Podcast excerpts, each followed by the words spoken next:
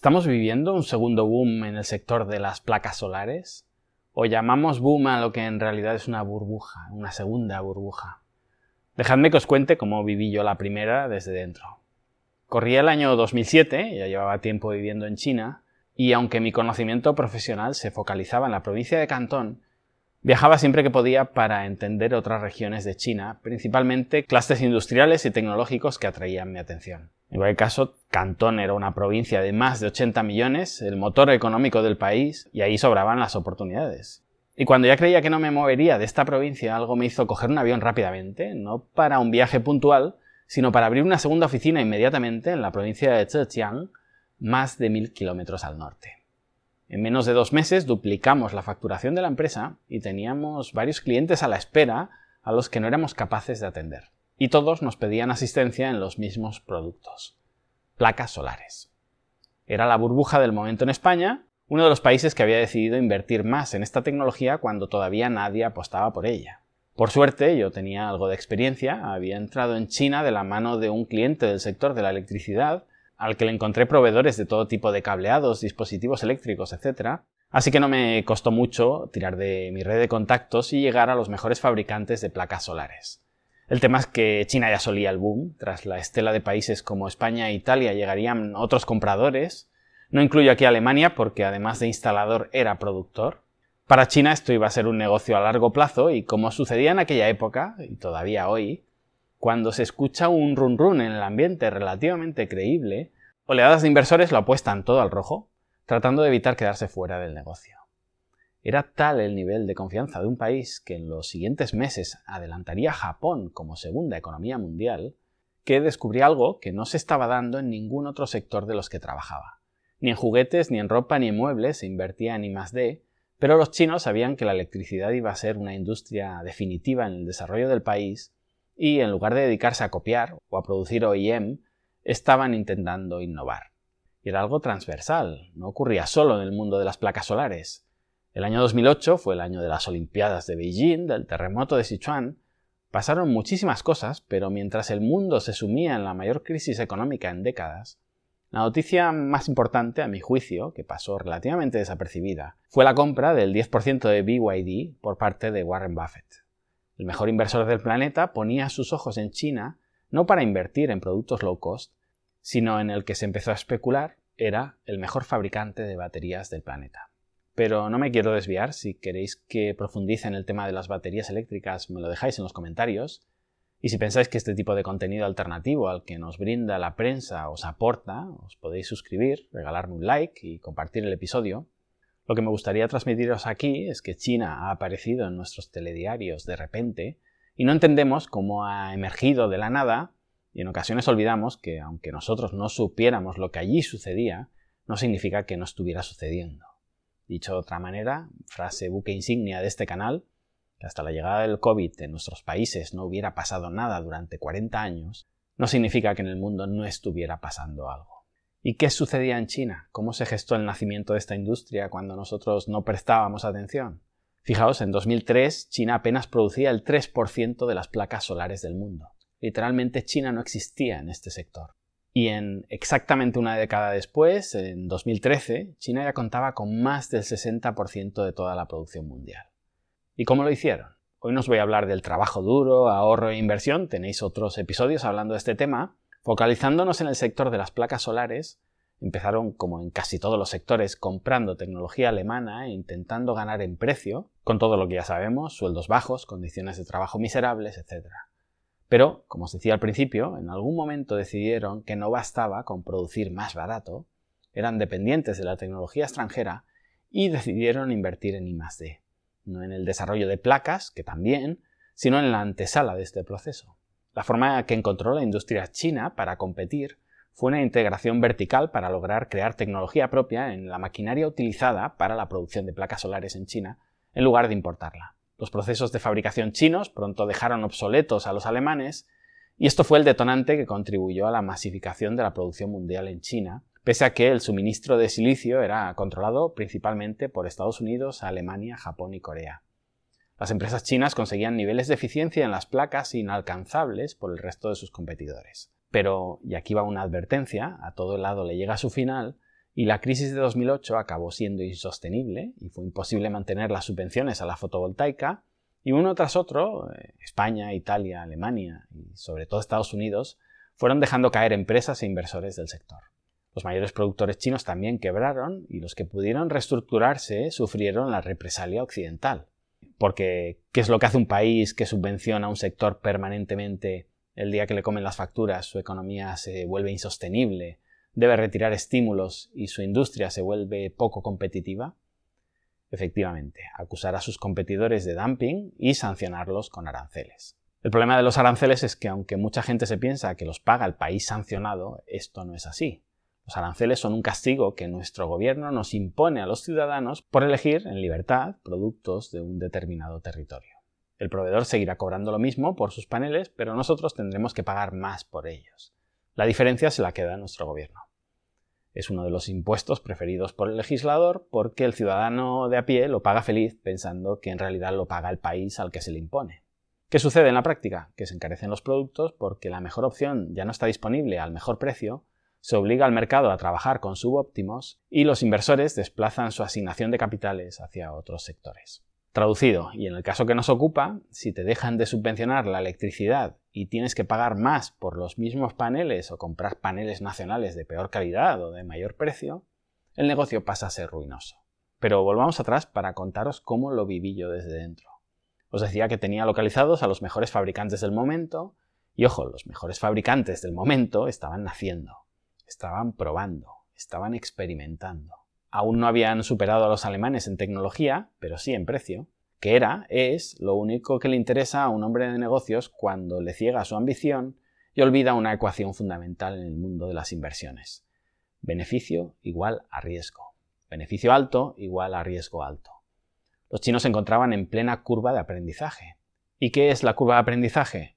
Hablando en plata, que cuando sabes poco las cosas te cuestan mucho y cuando sabes mucho las cosas te cuestan poco. El problema es que acostumbramos a aceptar la primera parte pensando que en algún momento sabremos mucho y rentabilizaremos la inversión. Pero se nos olvida un tema sin importancia, y es que cuando sabemos mucho, todo el mundo sabe mucho. Se meten otros competidores, eso ya no es nunca más un océano azul, a nosotros se nos han acabado los fondos y nos borran del mercado. Lo mejor para los chinos es que lograron superar a los alemanes, entre otras cosas porque nosotros, los españoles, financiamos su curva de aprendizaje. En ocasiones es peligroso innovar y nosotros apostamos por una tecnología para la que quizá no había llegado su momento. Siempre pensamos aquello de que es el pájaro madrugador el que se come el gusano, pero nos olvidamos que es el segundo ratón el que se come el queso. En ocasiones vemos una oportunidad de negocio y es buena, simplemente no es el momento. Nos han enseñado a ver cuándo llegamos tarde a las oportunidades, pero nadie nos enseña habitualmente a ver cuándo llegamos demasiado pronto. Y las malas noticias no acaban aquí. Hablamos de la curva de aprendizaje como si fuera una, pero aquí la macroeconomía naufraga. Cada fábrica tenía el nivel que tenía, no era algo uniforme. Si tú llegas a Gran Vía en Madrid y haces un estudio de cómo le va a cada teatro, seguro que a cada uno le va diferente al de al lado y todos tienen el mismo presidente de gobierno, la misma presidenta de la comunidad, el mismo alcalde, las mismas regulaciones, los mismos impuestos, el mismo clima. La microeconomía importa y esto muchas veces lo olvidamos y pensamos, necesito un proveedor de paraguas en China y me da igual uno que otro. Cuidado porque cada fábrica es de su madre y de su padre. Y desgraciadamente aquel boom que estábamos viviendo agregaba ruido a la información y a la hora de seleccionar al mejor proveedor posible era difícil distinguir el grano de la paja. Si contactabas con una fábrica o veías su perfil online en Alibaba o su stand en la feria de Cantón, todas parecían profesionales. Te hablaban de los miles de metros en instalaciones, de sus cientos de trabajadores o de su experiencia internacional. Pero cuando las visitabas, que era básicamente a lo que me dedicaba en aquel momento, descubrías mayoritariamente lo que yo llamaba granjas de cerdo reconvertidas en centros de alta tecnología literalmente. Pero eran baratas. Cuando recomendaba a mis clientes optar por fábricas de más reputación, el precio mandaba y me enviaban a estas otras. Mis reportes acababan en un cajón porque comprar un 50% más caro no era una opción. La burbuja en España estaba en su apogeo, el Estado pagaba la energía de las huertas solares a cinco veces el precio de mercado y daba la sensación de que habíamos entrado en un círculo virtuoso de beneficio ilimitado. Mis clientes me contaban la ecuación y como el papel lo aguanta todo, aquello era maravilloso. Mira, Adrián, el banco me presta el dinero, en 8 o 9 años lo tengo amortizado, las placas solares me las garantizan por 25 años, es decir, a partir de los 10 años todo es beneficio. E imagínate si las placas duran más de 25 años. Aunque no vayan tan bien, todo lo que saquen es regalado. Podré dejarle algo en herencia a mi hijo. Mi pregunta era, ¿Y qué te hace pensar que las placas solares durarán 25 años? ¿Crees que esta granja reconvertida en centro tecnológico estará de aquí a 5 años para regalarle al mundo una producción completa de placas solares que hayan fallado, pagadas por ellos? ¿Qué pasará si las placas solares empiezan a perder eficiencia a los 8 años o a los 3? No hay histórico en el que poder basarse porque es tecnología completamente nueva. Esta fábrica tiene año y medio de vida. Si tiene que devolverle el dinero a un solo cliente, quebrará. Imagínate si tiene que devolvérselo a todos. Yo sabía poco sobre China, pero por suerte sabía lo suficiente, y puedo decir con orgullo que ninguno de mis clientes jamás se podrá quejar de que no les aconsejara y les insistiera en que se salieran de ese negocio, que huyeran lo más lejos posible y no miraran atrás. La mayoría de ellos me hizo caso y con el tiempo me lo han agradecido, porque yo perdí volumen de negocio, otros se arriesgaron y a alguno le salió bien la cosa, la mayoría porque eran intermediarios y colocaron el producto a otros, pero en general fue bastante desastroso todo. Honestamente, si perdí negocio, también me ahorré dolores de cabeza, porque al final soy yo quien responde cuando algo sale mal. Me quedé principalmente con los clientes que decidieron apostar por productos de más calidad, proveedores con cara y ojos, y eso para mí ya fue muchísimo trabajo durante años, como nota anecdótica, además de placas solares, en aquel momento se multiplicaron también los compradores interesados en generadores de gasoil.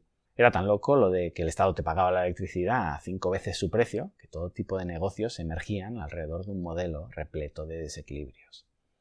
Y de todo esto saqué varias lecciones que pensé se quedarían siempre en el tintero, pero viendo que hay un nuevo boom en el mundo de las placas solares, esta vez es Europa quien nos paga la fiesta y disparando con pólvora del rey volvemos a China con la billetera llena. Me gustaría compartirlas con vosotros por si en algún momento os planteáis meteros en este negocio. Primero, sigue sin haber 25 años de registro histórico mínimo para poder afirmar que las placas durarán 25 años a máxima eficiencia. Ni había apenas tecnología en China en ese sentido hace 25 años, pero lo más importante, la tecnología ha variado sensacionalmente en la última década. Y alguien podría decir, pero no pasa lo mismo con mi coche. Se ha hecho con tecnologías de hace pocos años, por lo tanto no hay histórico de que vaya a durar 10 o 15 años. Efectivamente, por eso tienes un seguro. Si consigues un seguro que te garantice el cobro a máxima eficiencia de tus placas solares durante 25 años, págalo feliz. Pero algo me dice que ninguna aseguradora se arriesgará a algo así. Si ocurre, perfecto. Segundo, busquemos un producto con garantía de un proveedor que nos ofrezca garantías. Y esto no es sencillo.